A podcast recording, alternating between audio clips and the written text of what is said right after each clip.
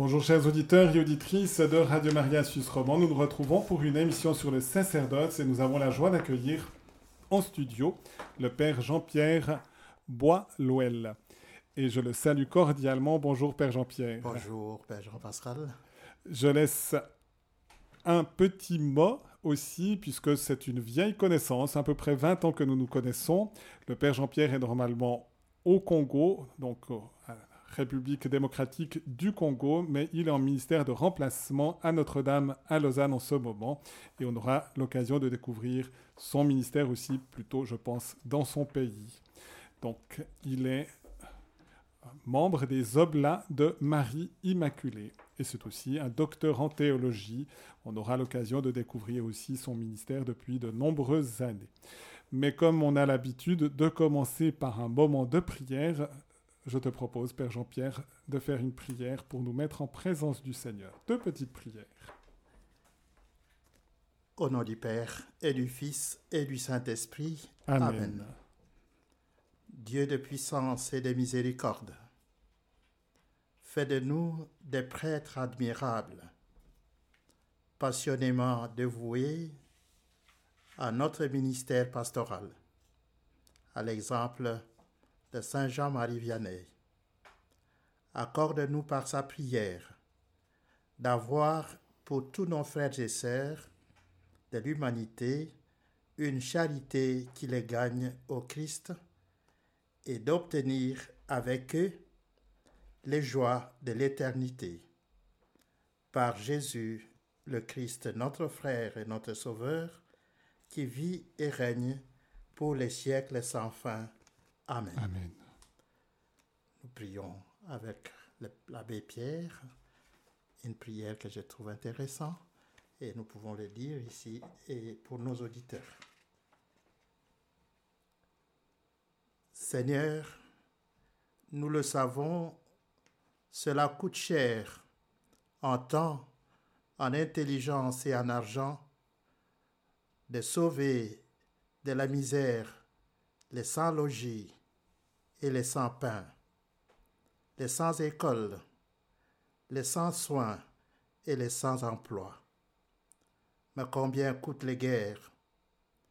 Enseigne-nous, Seigneur, de dépenser l'argent, l'ingéniosité, la passion, non pour nous entretuer hommes et femmes, enfants et vieillards, mais pour qu'enfin, par le visage de tous les hommes, resplendisse ton visage. Avec toi, Seigneur, nous déclarons la guerre, la guerre des colères, de l'amour. Amen. Amen. Je vous salue Marie. Pleine de grâce, le Seigneur est avec vous. Vous êtes bénie entre toutes les femmes, et Jésus, le fruit de vos entrailles, est béni. Sainte Marie, Mère de Dieu, priez pour nous pauvres pécheurs, maintenant et à l'heure de notre mort. Amen. Père Jean-Pierre, ces deux prières, je peux déjà le dire à, à, nos auditeurs, ont un lien quand même assez étroit avec ton ministère, mais qu'on découvrira peut-être un petit peu plus tard dans l'émission, puisque Saint Jean-Marie Vianney a eu aussi une grande attention pour fonder une école et la Providence est formée en quelque sorte aussi les filles de son temps. Et on va le découvrir par la suite, l'importance aussi dans ton ministère. Et de la même manière, on sait qu'on est dans une situation au Congo qui est parfois de conflit, même de guerre, difficile.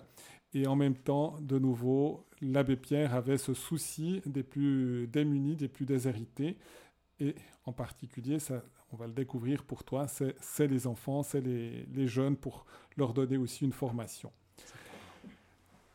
Père Jean-Pierre, je t'invite tout d'abord à nous dire un tout petit peu plus comment eh bien, le Seigneur s'est pris pour t'appeler, pour t'appeler à devenir prêtre, t'appeler aussi à venir oblat de Marie Immaculée. Peut-être le, berceau familial, la famille, et puis après comment s'est développée finalement ta vocation, comment elle a, elle a pu naître. Ben, merci beaucoup Jean-Pascal. Je voudrais d'abord commencer par euh, te remercier, toi personnellement, et de m'avoir introduit dans ce studio que je découvre pour la première fois. Un studio pour euh, Marie, Radio Maria, que nous appelons à Kinshasa et au Congo chez nous la radio de maman, de maman. Et, c'est vrai qu'au Congo, Radio Maria a plusieurs sous-stations, pratiquement je crois une dizaine maintenant. Ils se sont énormément développés avec même dans les langues plus, plus locales encore plusieurs sous-stations. Et c'est très vivant, c'est même plusieurs millions d'auditeurs pour Radio Maria au, Congo, avec euh, une vitalité et un, apport important. Et tu me dis que tu écoutes aussi souvent Radio Maria au Congo. Souvent, très souvent je dors et je m'adore avec la radio Maria et je me réveille avec. Eh bien, c'est vrai, je crois que cette expansion de la radio Maria eh, dans, au Congo et dans toutes les provinces du Congo, je dirais, est, miraculeux. Hein, c'est un miracle que Marie réalise et pour que les gens et que les chrétiens comprennent que Marie est notre mère, la mère de l'Église. Je crois que c'est cela. Et c'est le signe euh, que nous lisons à travers cette expansion euh, rapide de la radio de maman, la radio Maria, et à travers toute euh, la nation congolaise. Et c'est ce que je souhaite d'ailleurs pour ce que vous faites ici, dans ce beau pays qui est un pays interculturel, et que Marie fasse ce qu'elle fait ailleurs, par exemple au Congo, et que toutes, tous les enfants et toutes les enfants des maris le comprennent et le mettent aussi au centre de leur existence. Et ça, c'est vrai, je crois que c'est un souhait que je formule. Merci Père Jean-Pierre pour, ce, pour ce souhait, ces vœux. Peut-être, je vais peut-être te proposer de faire un petit vœu, de, peut-être un souhait dans ta langue d'origine. Peut-être qu'on ne sait pas si ce fichier un jour va passer peut-être sur Radio Maria Congo, c'est pas impossible. Uh-huh. Et puis il y a quand même passablement non seulement d'Africains en Suisse romande, mais aussi passablement de Congolais de ton pays. Tu peux les saluer peut-être dans ta langue. Eh bien voilà, je vais le faire en lingala parce que c'est là où je travaille principalement. Je suis à Kinshasa, où la langue euh, liturgique officielle est le lingala, et où tout se fait en lingala, disons, pastoralement, et voilà. Eh bien, je dis parler en lingala, je voudrais reprendre les slogans. Hein, que les chrétiens, les chrétiennes de Kinshasa utilisent pour parler de leur mari. Et ils demandent que tous ceux qui appartiennent à Marie disent que Mosala Nabiso, notre travail, c'est le sambo, c'est la prière. Notre travail, c'est donner, offrir, pour que eh, la voix de maman s'entende partout. Hein, pour maman, eh, Ayebana, que maman soit connue partout. Alors c'est ça, c'est dans cette euh, perspective que nous à Kinshasa, les chrétiens de Kinshasa, les enfants de Marie, essaient de propager hein, son nom à travers cela. Parce que la radio Maria, la, radio de maman, est vraiment un instrument important pour l'évangélisation, pour la pastorale et pour aussi que Marie soit connue. Hein, voilà, c'est formuler, c'est formuler ce vœu, et comme tu le dis, dans cette perspective-là, que les chrétiens et tous ceux qui comptent sur Marie se mobilisent et pour que cette radio se, se répande. Hein, c'est un instrument important qui nous donne des bons enseignements, comme nous venons d'écouter là tout à l'heure sur la liturgie, et qui nous donne des informations pour notre vie spirituelle et pourquoi pas pour notre vie aussi humaine. Et je crois que Marie intervient dans tous ces aspects de la vie et des hommes. Et je formule cela pour euh, ce travail important que vous abattez ici, en Suisse, à Lausanne, où est située la radio de la Suisse euh, romande, et que cette radio soit connue, soit entendue, mais avec les grands secours que Marie apporte, parce que nous parlons d'elle. Et je crois qu'elle a le devoir, à ce moment-là, de nous écouter, comme il a écouté son fils au Cana, à Cana, et il a réalisé les, désirs de ses enfants, et que Marie réalise aussi les désirs euh, de ce travail euh, qui commence, qui prend déjà bien des racines ici dans ce diocèse et dans ce pays. Merci Père Jean-Pierre. Dis-nous un petit peu comment le Seigneur s'est pris pour te, eh bien, c'est, te prendre et t'appeler. Parler de ma vocation, c'est recourir au temps ancien, à l'enfance. Et je pense que cette vocation de devenir prêtre et devenir euh, missionnaire au Blas des Maries Immaculées trouve euh, son départ de la famille. Quand j'étais enfant, et notre papa, mon père, nous donnait à chacun de ses enfants un travail à faire, sa fonction future. Et il me disait que je deviendrais prêtre. Hein, les autres frères, chacun avait aussi ses responsabilités, mais on peut dire que cela s'est réalisé comme euh, mon père avait souhaité. Il voulait que je devienne prêtre. Il me propose déjà, dès l'école primaire, d'aller dans un petit séminaire.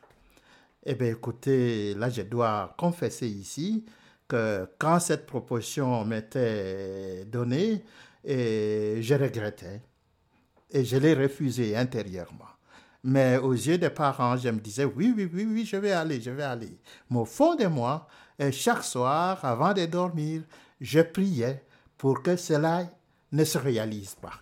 Et je crois que Marie m'a entendu, parce qu'elle trouvait certainement que je n'étais pas prêt à ce moment-là. Donc ça ne s'est pas réalisé.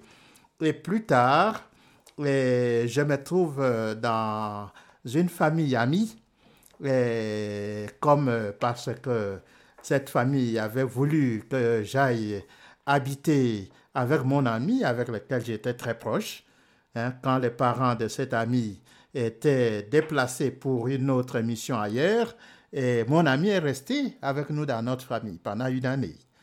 À la fin de l'année, nous sommes allés en vacances euh, dans sa famille. M'arriver là-bas, les parents n'ont pas voulu que je rentre. Je rejoigne ma famille. Et ils ont sollicité mes parents de me laisser libre, de me laisser euh, là-bas. Et puis, ça m'a, c'était pour moi un choc, un déracinement. Mais je l'avais accepté parce que j'avais mon ami à côté. Tu avais quel âge à ce moment-là? Eh bien là, il faut compter quand on arrive en troisième primaire et quatrième primaire. Et il faut imaginer quel âge on avait. À ce moment-là, j'étais autour de 10 ans, 12 ans. Voilà. Et puis nous sommes restés avec euh, mon ami qui est prêtre aussi aujourd'hui, et l'abbé Égide, qui est prêtre diocésain.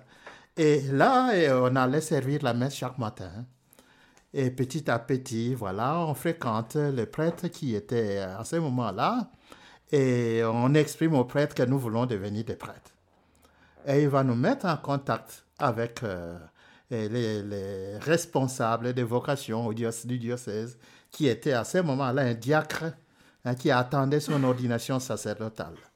Et nous avons commencé à le fréquenter, et voilà, petit à petit. Et puis un jour, il nous invite. Nous sommes là, nous entrons en cycle d'orientation. Et il nous invite euh, d'aller chez lui un après-midi. On s'approche, il nous attendait autour de 14h, 15h, je crois, entre 14h et 15h. On s'amène, il nous chasse. Il dit, mais écoutez, vous venez déranger ici et partez d'ici. Nous, on est parti et vraiment tout tremblant, vous savez, en regardant en arrière. Nous remarquons que M. l'abbé est en train de se tordre de rire aux éclats. Et puis il nous rappelle, venez, venez, venez. on arrive et dit, écoutez, vous allez partir au petit séminaire. Ça, là, c'était le petit séminaire. Hein? Vous allez partir au petit séminaire. Ben, nous étions tout contents. Donc, de tout le monde, nous sommes partis qu'à deux avec mon ami là. Et vous voyez que c'était providentiel. Je pense un soutien mutuel que nous avons. Nous sommes allés au petit séminaire. Et au petit séminaire, on a bien évolué avec l'intention d'aller au grand séminaire parce que le but c'était d'aller au grand séminaire. Et voilà, nous arrivons presque à l'année terminale et nous sommes, oui, en sixième humanité, ce qu'on appelait humanité et un, novice oblat meurt. Et le prêtre qui vient dire la messe à cette circonstance est Père Oblat. Il parle de ce novice qui est envoyé au noviciat six mois après, il meurt pendant le noviciat. Et ce prêtre formule le désir. Voilà, écoutez, Dieu nous a donné, mais il nous, il nous crée encore un vide maintenant. Hein? Et cela est venu tout, trop droit dans mon cœur. Alors je me suis posé la question pendant cette messe-là, mais il dit, écoutez, pourquoi n'irais-je pas remplacer celui-là? Hein, Je me suis posé cette question-là, de remplacer et celui qui était parti. Et j'ai mûri cela et parlé de cela avec euh, mon accompagnateur spirituel, qui était un frère Oblat, un professeur de sciences là où nous étudions. Et puis euh, lui dit, écoutez, j'en parlerai au provincial, il va venir ici, mais je lui en parlerai. Et j'ai gardé ça comme un secret. J'ai dit, si j'ai dit à mes amis, c'est comme une déception. Et puis on achemine ensemble que je voudrais, je vais maintenant m'écarter. Et vous savez, on était liés. C'est un peu notre relation amicale qui jouait à ce moment-là. Le provincial arrive, il me met en contact avec lui et là, il m'invitera. Qu'à la fin de l'année, quand la maturité, si on appelle le diplôme de maturité, et là, nous appelons diplôme d'État, et quand à la fin de la maturité venait, et vivre un moment avec nous. Et c'est ce que j'avais fait. Et je suis allé après la maturité, j'ai reçu mon diplôme de maturité et j'ai rejoint la maison provinciale et je suis resté quelques mois après. Et là, le provincial euh, nous demandera, nous étions à deux avec un autre ami, d'aller euh, au noviciat. Et le noviciat se faisait à Kinshasa à ce moment-là. Je devais quitter mon arrière-pays pour aller à Kinshasa, c'est plus ou moins 700 kilomètres. Et puis, mais une histoire encore drôle. La veille du départ, j'ai commencé à hésiter. Je dis, mais comment je vais aller Qu'est-ce que je vais faire là-bas Comment ça va se vivre Etc. Et je viens, je parle à mon père que, écoutez, je voudrais rester et ça ne me dit plus grand-chose d'aller. Alors mon père me dira clairement, écoutez, c'est toi qui décides. C'est pas moi qui t'envoie. Hein? Et puis, c'est pas moi qui vais te dire partez ou ne partez pas. Alors, si tu veux partir, tu pars. Si tu ne veux pas, tu décides. C'est toi qui dois décider. Il me demande, mais quelle est la raison qui te pousse à ne plus aller? J'ai trouvé des raisons qui étaient très banales. Alors, il dit, ben, écoutez, eh, prends ta décision. Je viens, je parle à mon ami avec lequel nous devions aller. Il dit, écoutez, je pense euh, ne plus partir. Me, non, il m'encourage. Non, ne faites pas ça, Jean-Pierre. Ne faites pas ça. Allons-y. Il n'y a pas de problème. Allons-y. Nous sommes partis. Et là, j'ai fait encore une confession. Nous arrivons au noviciat. J'ai passé du mois de juillet jusqu'au mois de décembre, presque en dehors du noviciat. En dehors dans le sens que mon esprit n'y était pas. Et je priais chaque soir de quitter, de partir. la drôle d'histoire, chaque soir, j'allais voir le père maître pour lui dire que je voudrais rentrer chez moi. Mais j'arrive dans son bureau le soir, il me fait écouter de la musique, il me fait, on bavarde d'autres choses, et puis je n'ai pas le courage de lui dire que je voudrais quitter. Bon, bonne soirée, bonne nuit, bonne nuit, on se sépare plusieurs fois comme cela. Alors après, je me rends compte, nous arrivons au mois de décembre, et j'ai dit, ben, écoutez, il faut que je renverse les valeurs de ma prière. Et je vais demander à la Vierge Marie, ne m'a pas permis de partir, je lui demande maintenant de m'aider à rester. J'ai commencé à réciter mon chapelet chaque soir, demandant de m'aider, mais comme... Euh, et c'est le 8 décembre que je décide de rester. Vous savez, le 8 décembre. Ça, j'ai toujours retenu cette date-là. Et j'ai dit, je reste, je prends la décision de rester. Et c'est voilà, Marie a, a, une place importante dans ma vie. C'est en quelle année? Et là, nous sommes en 76. En 76, parce que c'est en 77 que je deviens euh, religieux, hein, après le noviciat. Et puis, euh, voilà, j'ai continué la formation euh, philosophique, formation philosophique. Et puis, à la fin de la formation philosophique, on m'envoie, les provinciales demandent que je fasse une expérience euh, de vie directe avec, dans une communauté oblate hein, pour voir et essayer de, se décider si je dois continuer ou pas. Hein, au moins affronter la réalité de la vie. C'est ce que nous appelons aujourd'hui l'année de régence, hein, l'année de régence ou de stage je suis resté et j'étais dans une communauté avec un autre confrère dans la construction, où je faisais ce qu'on appelle l'aide maçon. Hein, j'ai passé l'année l'aide maçon Et ses confrères est belge et il m'a soutenu, il m'a conseillé, il m'a accompagné. Et puis j'ai fini bien le, cette étape de stage. Et à la fin de l'année, je vais faire la profession solennelle. Et après, on me demandera d'aller à Rome au Collège international des Oblats. Donc, je viens à Rome pour la théologie. Et c'est à Rome que je vais terminer les études théologiques. En, 1800, oui, 1985, je vais terminer les études théologiques et pour euh, et attendre l'ordination sacerdotale. Et je rentre au pays, dans, au Congo, et pour l'ordination sacerdotale. Et je rentre encore à Rome pour finir les études parce qu'il fallait finir l'année, comme on dit, l'année pastorale, hein, la quatrième année. Et finir à ce moment, je faisais déjà la master en théologie morale et je viens finir l'année 86 que je vais rentrer eh, chez moi au Congo. J'arrive, euh, nous dépendons à ce moment quand je finis, je suis ordonné je prends contact avec un confrère euh, Oblat qui venait d'être nommé évêque euh, dans les diocèses de la province orientale dans le nord. Et je dis, écoutez, je vais à la fin, je viens chez vous. Et il était d'accord. J'en parle au provincial, mais j'arrive, c'était autre chose que le provincial me proposait. Il me demande d'aller être aumônier de la prison, la prison centrale, de Kinshasa et en même temps être dans une paroisse qui se situe juste en face de cette prison, comme prêtre animateur. On appelait prêtre animateur, mais travailler avec un assistant pastoral. Donc j'étais seul avec cet euh, animateur euh, pastoral dans cette paroisse, Christ Sauveur. Était le premier prêtre blanc d'assurer la responsabilité dans cette paroisse reculé, on peut dire, de Kinshasa périphérique, que le diocèse avait confié aux Oblats. Et là, je resterai qu'une année. Une année, et combinant la prison, la, la, la, la, paroisse, et aussi on m'avait confié déjà un cours de théologie fondamentale et dans notre institut de théologie.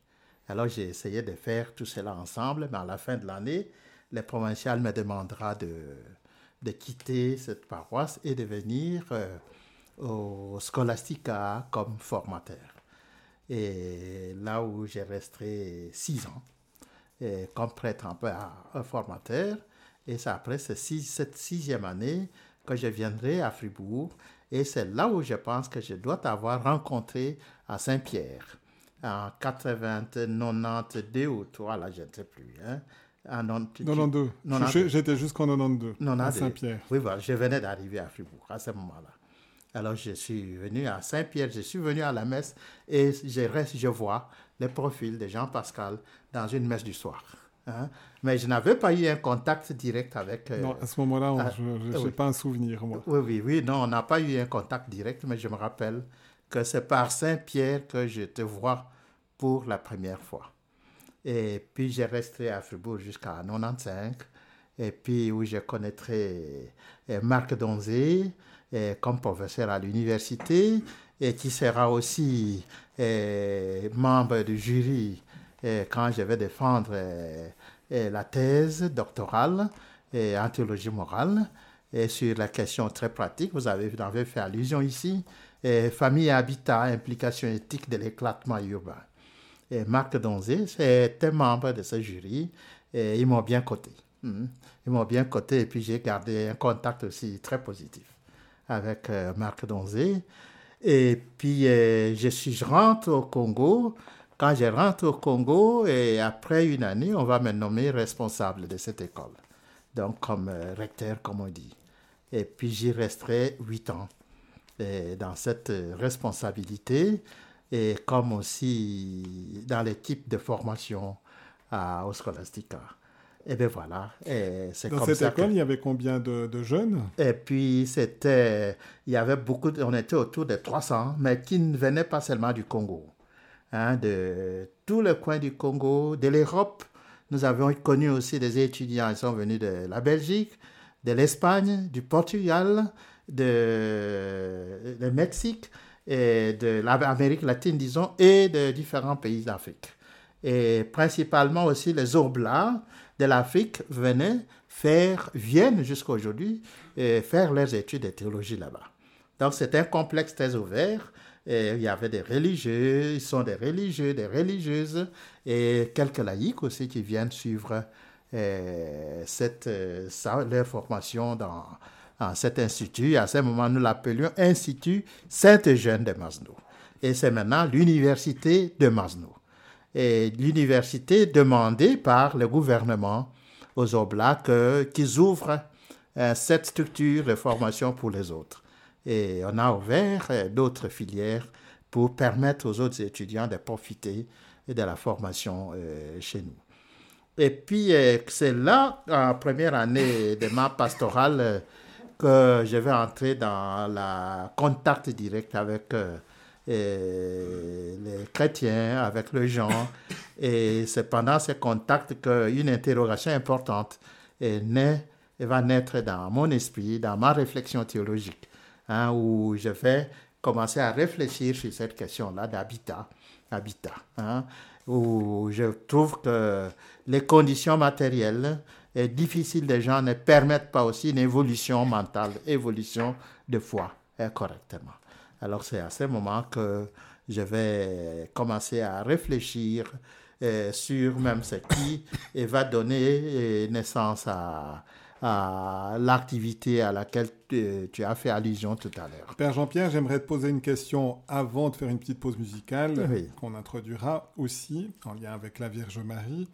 Mais c'est de dire un tout petit peu ce que c'est la spiritualité des oplats, de Marie Immaculée. Oui. Et puis ensuite, je rappelle aux auditeurs qui pourront aussi intervenir s'ils veulent donner un témoignage, poser une question, etc. au 021 313 43 90. Mais dis-nous un tout petit peu, puisque tu es rentré dans une congrégation euh, missionnaire, oui, oui, Voilà un petit peu. D'accord. Voilà, la, congrégation est née en France. fondateur Eugène de Masneau.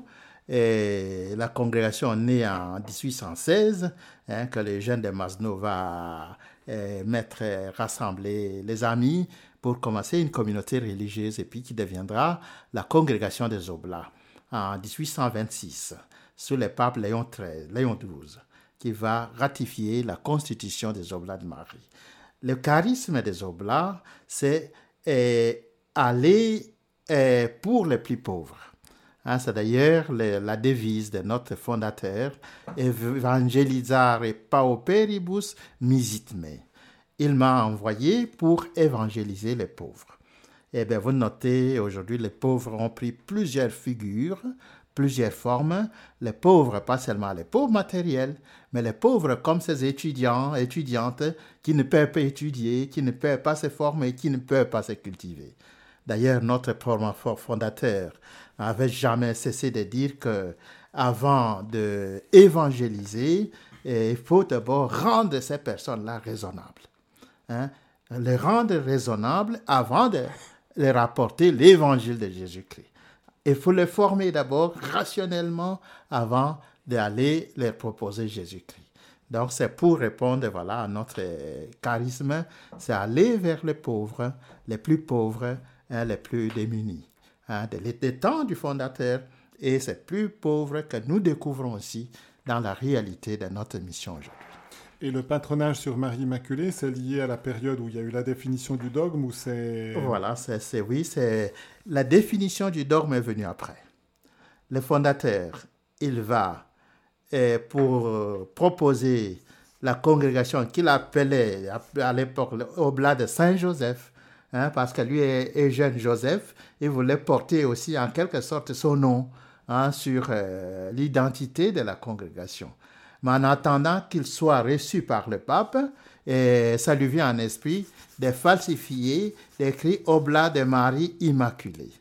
Et eh bien voilà, le dogme vient confirmer eh, que c'était un travail d'esprit qui a agi dans l'esprit du fondateur. Donc l'Oblat de Marie Immaculée vient, le, fondateur veut écrire devant le bureau du pape.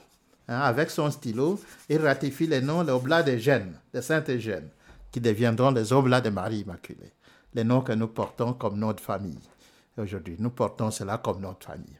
Marie est devenue notre mère aussi. Voilà. Hein, c'est ça. Je te laisse introduire peut-être le chant à Marie qui a été choisi. Oui. Comme eh bien voilà, nous arrivons juste là, Marie. Oui, merci beaucoup. Allons-y. couronné d'étoiles. On a hésité à prendre un chant lingala, puis finalement. Eh ben, c'est celui-là qui convient. Je pense que ce chant convient bien. Allons-y.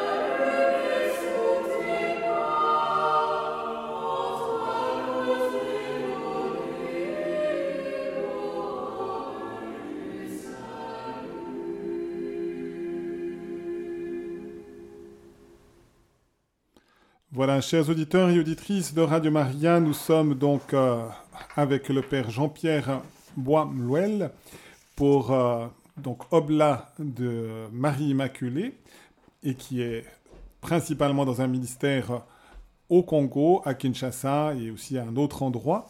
Et puis, mais qui fait aussi depuis de nombreuses années un ministère d'été de remplacement en Suisse. Il m'a plusieurs fois remplacé dans les ministères et en ce moment, il est aussi à Notre-Dame à Lausanne.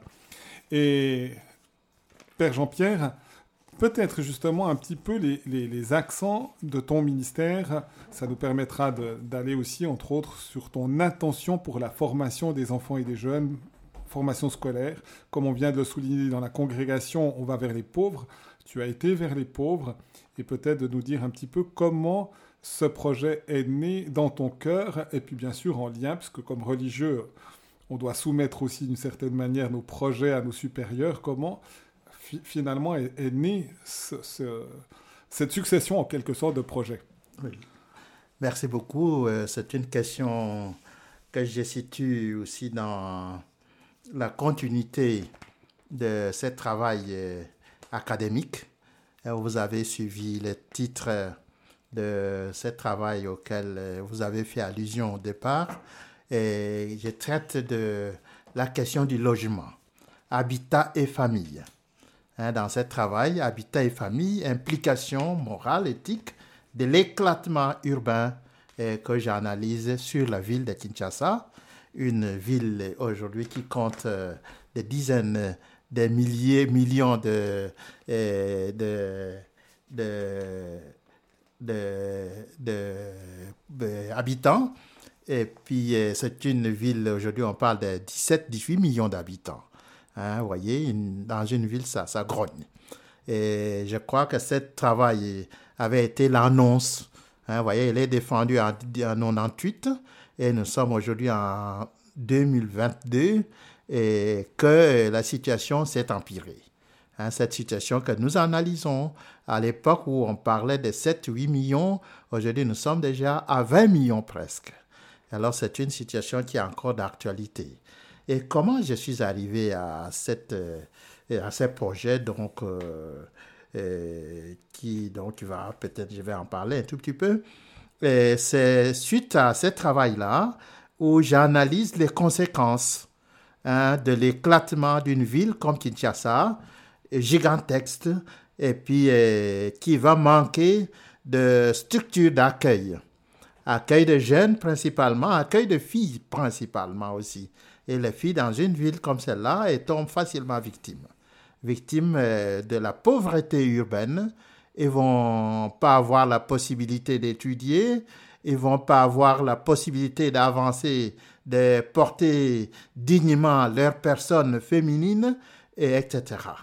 En analysant les conséquences euh, de ce travail, et il me vient en esprit de dire il faut euh, chercher à créer une structure de formation. Hein, c'est peut-être ça qu'on peut appeler charisme. Charisme, je vois dans le, le sens euh, de répondre aux, besoins pastoraux du temps. Hein, que le temps évolue et les besoins aussi pastoralement évoluent généralement, suivent le cours du temps.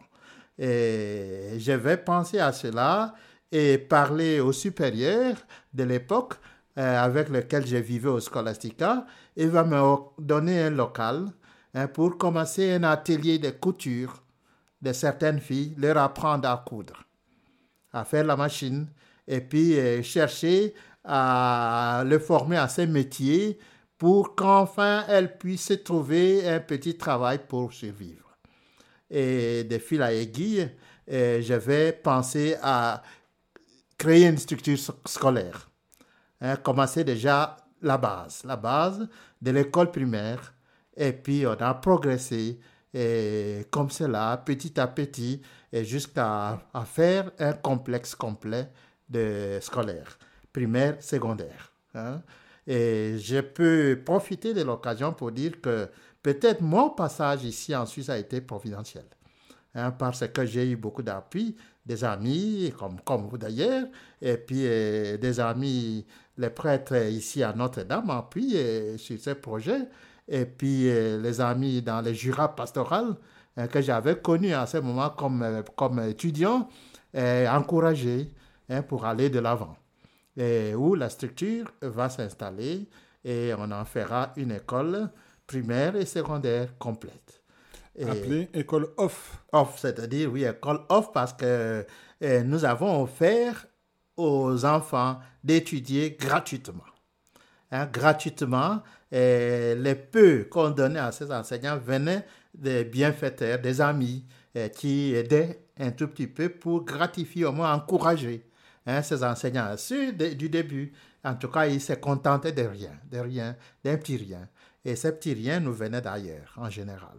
Alors petit à petit, cette école va se mettre en place, mais aussi un autre besoin va naître. On va peut-être encore rester sur l'école, ça, ça, celle-ci. Ça faisait combien d'élèves, combien d'enseignants? Eh, Là, nos élèves leur avoisiné 600. Hein, 600 même, c'était difficile d'accueillir tout le monde, aussi, vous savez. Hein, dans une structure réduite, vous augmentez les nombres, ça devient difficile à gérer. Alors, on s'est limité à autour de 600 qui est déjà pas mal. Eh oui, c'est déjà, c'était même trop, je peux dire, c'était trop. Hein, beaucoup d'enfants, et j'ai beaucoup de photos quand on voit ça, quand les enfants sont jetés dans la course comme des poussins. Hein, des, poussins comme ça qui éparpillés sur l'espace de la cour de l'école. Donc, euh, c'est ça. Et donc, euh, je disais qu'un autre besoin va naître, c'est le besoin de continuer la formation de la jeune fille. Parce que c'est vrai, vous savez, dans les pays comme le nôtre, facilement, les garçons vont tirer, n'est-ce pas, va essayer de frayer son chemin et même avec l'appui des parents, et la pauvre fille généralement négligée. Cet aspect-là, va rester à la maison, aider la maman, travailler, etc., accueillir ses frères qui vont revenir de l'école préparer pour eux. Et, ça m'a touché, ça me touchait. Alors je me dis, il faut trouver eh, les moyens de continuer avec ces filles qui méritent d'être formées pour eh, la formation supérieure. Et là aussi, c'est grâce aux amis d'ici et même sur l'école actuelle est née ici, hein, chez vous, dans votre euh, paroisse. Notre-Dame, avec les amis de Notre-Dame et des amis même de tes amis hein, qui, écoutant cela, se sont mis à, cette euh, action-là. Hein. Et puis, ce qui me donnait beaucoup à penser, quand je vois ici circuler dans les villages, Raiffeisen, Raiffeisen, la banque, hein, c'est comme cela qu'on. Mm Raiffeisen. Raiffeisen. Hein, cette banque, on me dit que c'était fondé par un prêtre. Hein, je ne sais pas si je ne me trompe pas. C'est hein, C'est une banque qui a été fondée par un prêtre pour aider les gens dans les villages à faire un peu d'économie. Hein, je crois que c'est un instrument aussi pastoral, que ce prêtre a eu un éveil, hein, de penser, de voir qu'il y a un besoin. Et c'est une banque, je pense, je les rencontre partout ici quand je passe, même dans les villages. Voilà, donc ça, c'est cette action que nous sommes en train de mener maintenant. Et il y a déjà un bon groupe, un bon nombre de filles est formé. Il y en a encore un bon qui suivent la formation un peu dans la diversité des domaines. Et c'est ça. tu peux évoquer quelques, quelques-unes de ces jeunes filles, mais peut-être aussi, je, rappelle que les auditeurs peuvent intervenir, peut-être soit pour poser une question, ou bien peut-être des membres de l'association Solécole, si ils nous entendent, peuvent intervenir au 021 313 43 90, mais de nous dire un tout petit peu justement quelques personnalités, quelques, quelques filles qui ont pu se former, est-ce qu'elles apportent maintenant à la société, si elles sont reconnaissantes, si elles cherchent aussi à, aussi même d'une certaine manière gratuitement à retransmettre celles qu'elles ont elles-mêmes reçues. Oui, il est de notre devoir aussi, vous savez, à former euh, ces filles-là, pas seulement à la formation professionnelle qualifiée dans la société, mais aussi à savoir à les valeurs, que la valeur de la communion avec les autres, les valeurs de la, du partage, la valeur d'aider, et que les filles se cultivent et aussi à ce genre de pratiques qui sont des pratiques de valeurs et valeurs chrétiennes. La charité, nous parlons de la charité. Et là, je peux avouer que de plus en plus, nous sommes heureux de voir que ces filles commencent à avoir cette sensibilité-là. Hein, sensibilité. Même, euh, on entend dans celles qui sont déjà parties, dans leur témoignage, je m'engagerai aussi à ouvrir les yeux, ouvrir mon cœur, hein, ouvrir aussi la main hein, à ceux qui seront dans, dans, dans les besoins comme moi. Hein. Ils sont heureux d'abord de savoir qu'ils se sont formés et généralement euh, la seule dans la famille, hein, parmi presque toutes dans la famille, qui a eu cette chance-là de se former, hein, devenir technicien en informatique, technicien en sciences agronomiques, technicien euh, dans divers euh, domaines, euh, technicien entretien de l'espace, parce qu'il y en a qui ont été formés aussi dans des écoles professionnelles. Hein, pour hôtellerie, hein, dans accueil des enfants, accompagner les enfants, etc. La médecine, par exemple, des économistes, des juristes, nous en avons à ce moment. Mais nous sommes qu'au début, encore, on ne peut pas dire que nous sommes arrivés, nous sommes encore au début, mais il y a ces valeurs qui sont entrées progressivement aussi dans leur culture et dans leur esprit. Hein, la valeur de partage, la valeur de penser aux autres. Hein, c'est entré petit à petit et dans leur esprit. Et vous savez que les pauvres, généralement, ils peuvent commettre beaucoup de mal. Hein, on peut commettre beaucoup de péchés parce qu'on est pauvre on veut voler, par exemple, la tendance de celui qui n'a rien, il va voler. Et il vole, pour lui, voler, c'est un bien. Hein? Voler, c'est un bien parce qu'il doit euh, apporter du secours à son corps, à son ventre, etc. Alors c'est ça que j'ai dit, la pauvreté, la pauvreté, ce n'est pas une valeur. On ne peut pas dire la pauvreté, ce n'est pas la pauvreté évangélique dont nous parlons. Il y a un dépouillement, nous acceptons de nous dépouiller hein, de donner l'espace aux autres, de servir les autres dans un dévouement de foi. Alors, mais quand on n'a pas cet esprit-là de foi, et puis on est pauvre matériellement, vous êtes euh, euh, mis en marge de la société, et vous savez qu'on peut facilement tomber dans les pièges du démon. Hein, c'est que j'ai essayé de d'écrire parce qu'en analysant ces textes euh, de thèse, je découvre qu'il y a beaucoup de situations de ce genre qui sont dues à la pauvreté, pauvreté matérielle. Alors c'est ça, essayer d'élever le niveau euh, de la personne humaine. On va aussi élever le niveau de son cœur, de son âme. Ça doit aller ensemble, à mon avis. Hein, même dans nos encycliques, hein, le, développement du peuple, hein, pas seulement le développement du peuple physique, mais le développement du peuple spirituel aussi. Je crois qu'il s'agit de cela. Voilà, donc euh, euh, cette idée est très importante pour moi et pour nous nous tous qui nous engageons dans, dans cette euh, seule école, dans cette association, nous avons tous ce même objectif, aider ces personnes à se former correctement comme personnes humaines et à se former aussi euh, correctement comme créatures de Dieu, hein, qui reconnaissent la dignité de la personne et qui aussi reconnaissent la dignité de la personne de l'autre.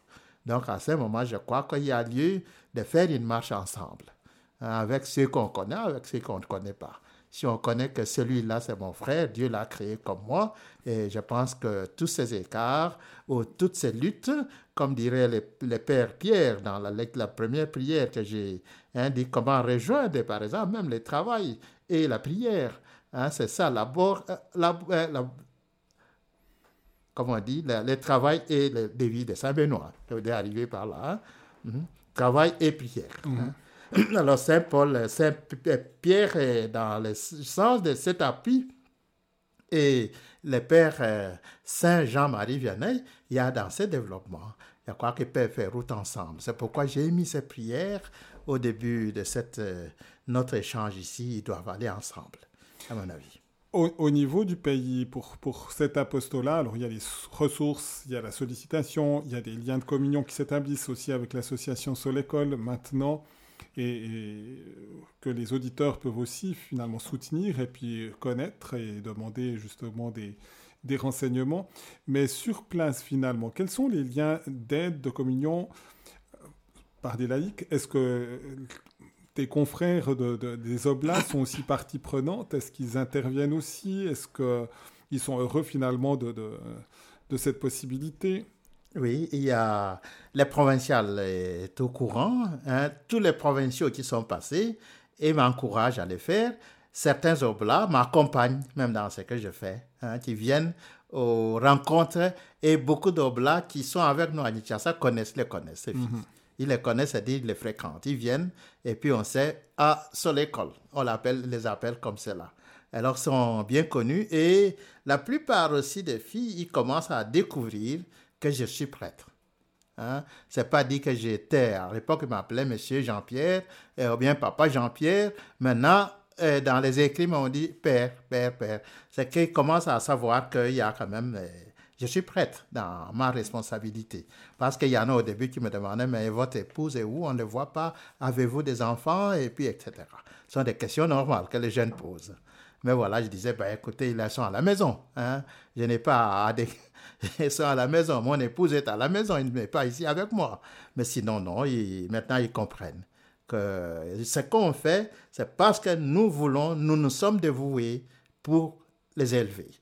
Et au point qu'une fois, une d'elles, nous sommes en réunion ensemble avec euh, un groupe de parents aussi de Kinshasa qui appuient, hein, qui sont euh, très, très euh, pris, et qui travaillent très, très fort avec moi, en collaboration très étroite, et qui accompagne même avec ses parents.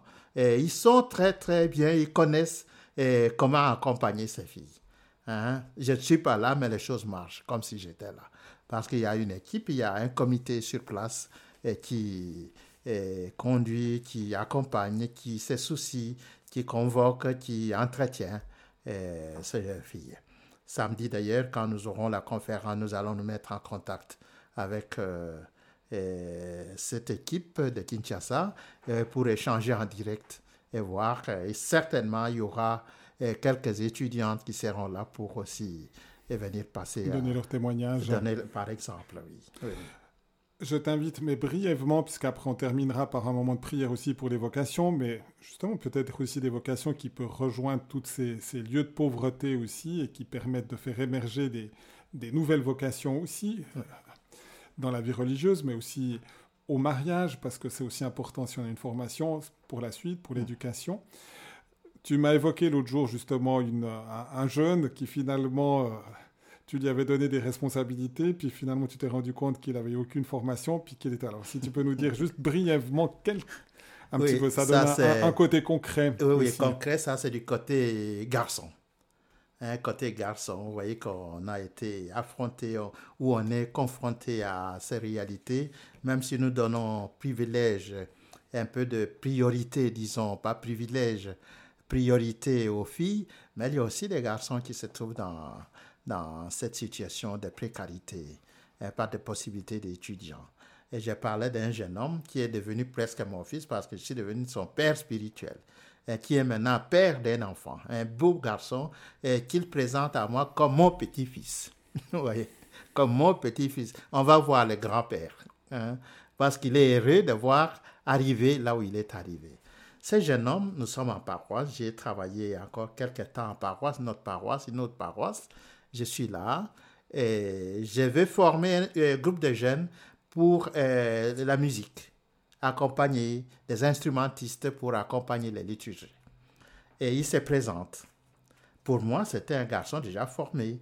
Il parlait son petit français bien compréhensible.